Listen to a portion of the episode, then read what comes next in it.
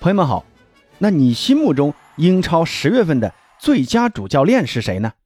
那今天呢是十月三号，英超也给出了呃十月份四名英超最佳主帅的候选名单，分别是阿森纳的阿尔特塔。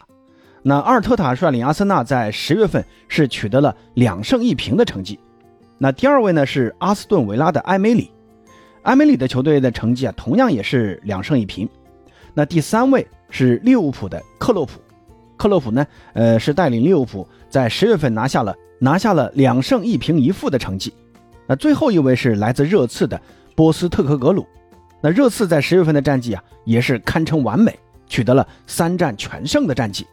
那今天这期节目呢，咱们就来评一评我们自己心目中的十月英超最佳主教练。那我心目中评价一个主教练是否为月度最佳的一个标准呢？有，那最主要是三个维度。呃，一呢就是刚才提到的战绩，战绩啊才是衡量一个主帅执教水平的最直接的体现。那另一个呢就是这位主帅在当月的这种统筹调度啊，还有临场指挥呀。那比如说根据不同对手制定不同的战术和人员安排。那还有就是呃临场的换人指挥等等。那第三点呢，就是关键场次的发挥。那为什么把这个要单独列出来啊？就是因为如果前两项大家都差不多的话，那能影响关键场次的主帅，那他的这个执教自然就更加有说服力。那这里呢，我要多说一句啊，就是我这里的一个评选跟英超的官方评选有一点点不一样。我呢会把欧战比赛也包括进去。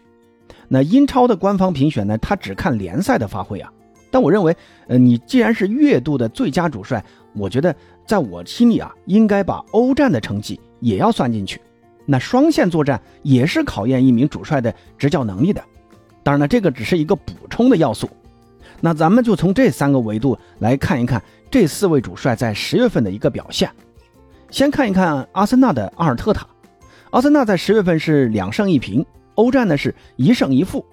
从这个成绩上看呢，阿森纳勉强可以打个七分啊。那最主要的扣分项就是因为，呃，他们在欧冠中，呃，输给了法甲的朗斯队。那那场比赛呢，阿尔特塔在人员选择还有战术安排上，给我的感觉就是有点轻视这位法甲的对手，或者说，呃，没有太重视对手。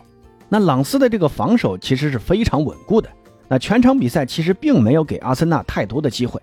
而阿尔特塔呢，似乎是把重心都放在了联赛上，结果导致这场比赛，呃，最后翻船了啊。而战平切尔西那场比赛，我认为，我认为阿森纳其实还是表现出了他们顽强的一面，在切尔西的斯坦福球场两球落后，然后呢，在下半场是连追两球，那这个也看出阿尔特塔的一个临场指挥的能力。而在另一场关键战中，阿尔特塔在下半场是连换四人。那换上去的这四个球员联手打进了全场的唯一进球，那最终一比零战胜了强大的争冠对手曼城队，在争冠中呢是占据了先手。那这场比赛也很能体现阿尔特塔的一个执教日渐成熟的一面。而在球队的人员战术安排上啊，像史密斯罗呀，还有恩凯迪亚呀，甚至包括哈弗茨，在十月份都发挥的非常的出色啊。他们呢也承担了球队的中前场核心状态不佳的一个呃重担，像恩凯迪亚，甚至在打谢菲联那场比赛中啊，因为热苏斯因伤缺阵的情况下，还上演了帽子戏法。而史密斯罗还有法比奥维埃拉，那也在哈弗茨发挥欠佳的情况下，及时的为球队稳住了中场。那这个其实就是主帅阿尔特塔在球队的调度和知人善任上做到了极致的表现。那综合以上几点呢，我认为可以给阿尔特塔打个八分。那第二名主帅就是埃梅里。那埃梅里的球队啊，在十月份英超是两胜一平，欧协联是两连胜，从这个战绩上看还是很出色的。但是要知道，埃梅里的对手啊，从实力上看还是跟阿森纳来说还是有着不小的差距的。维拉的这三个对手分别是狼队、西汉姆联队还有卢顿队。至于欧协联呢，那就更不用说了啊。所以呢，埃梅里拿下这个成绩，我认为啊，也并不算太加分啊。那关键战就自然也更加谈不上了。但是从球队的人员调度还有战术方面，埃梅里的球队在最近的三场比赛里，每一场比赛场均打进四个球啊。其中道格拉斯·路易斯还有穆萨·迪亚比的这个发挥啊，是非常的出色的。我认为啊，这个肯定是离不开埃梅里的调教。虽然维拉的成绩呢，在这几支球队中相对来说是差一点，但是呢，他们目前也还不错啊，排在英超第五名。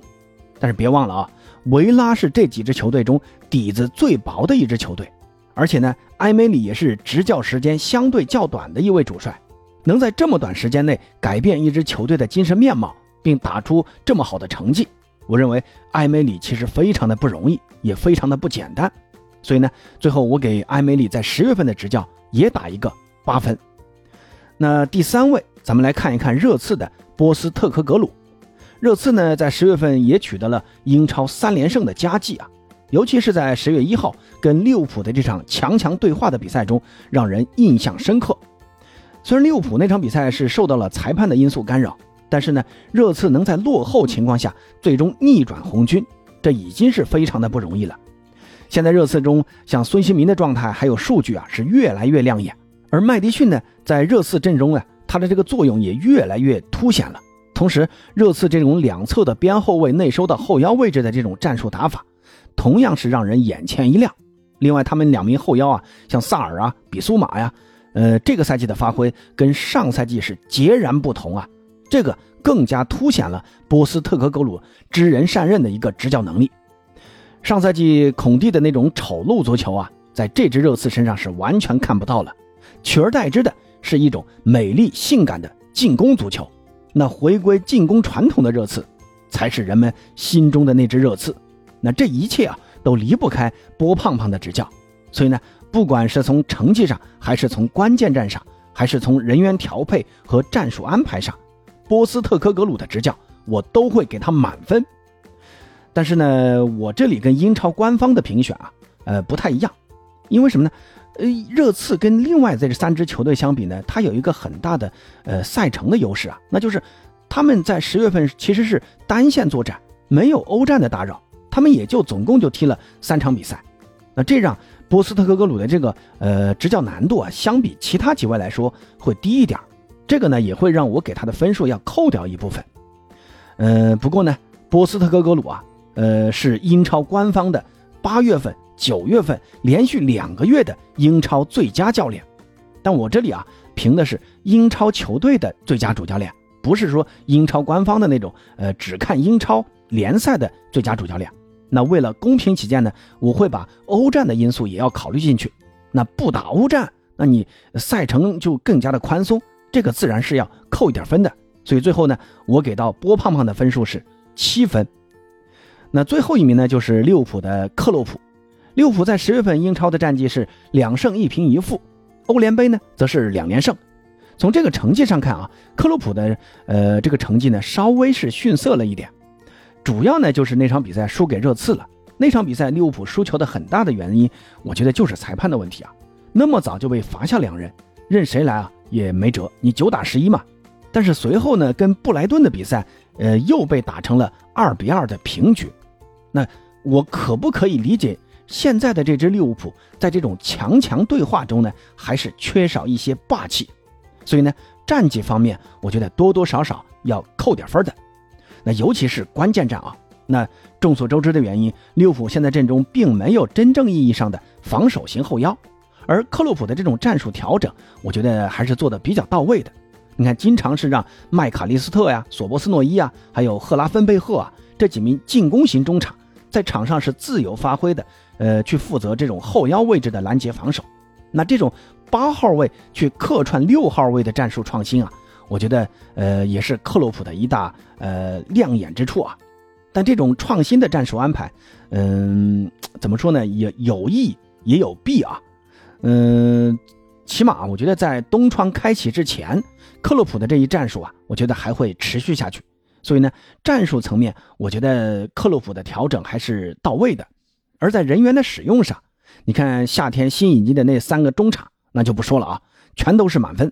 而萨拉赫的这个重新找回进球状态，你看十月份萨拉赫进了五个球。另外呢，像迪亚斯啊，还有鲁涅斯啊，他们这个在场上的状态也逐渐回到了人们的预期。那这条锋线的调教，那也是现在利物浦的成绩稳定的关键。所以呢，最后我给克洛普在十月份的执教打七分。那最后总结一下，阿尔特塔和埃梅里这两名主帅，呃，目前来看，从分数上看啊，是我心中的十月份的英超最佳主帅。不过呢，阿尔特塔面对的对手的实力相对更强一点，同时呢，他们也面临着球队不停的这种人员伤病的问题。所以我认为阿尔特塔他才更应该获得十月份英超的最佳主教练。埃梅里排在第二名，那你们心中的十月份英超最佳主帅是谁呢？可以在评论区告诉八哥。那咱们今天就先聊到这儿，下期再见。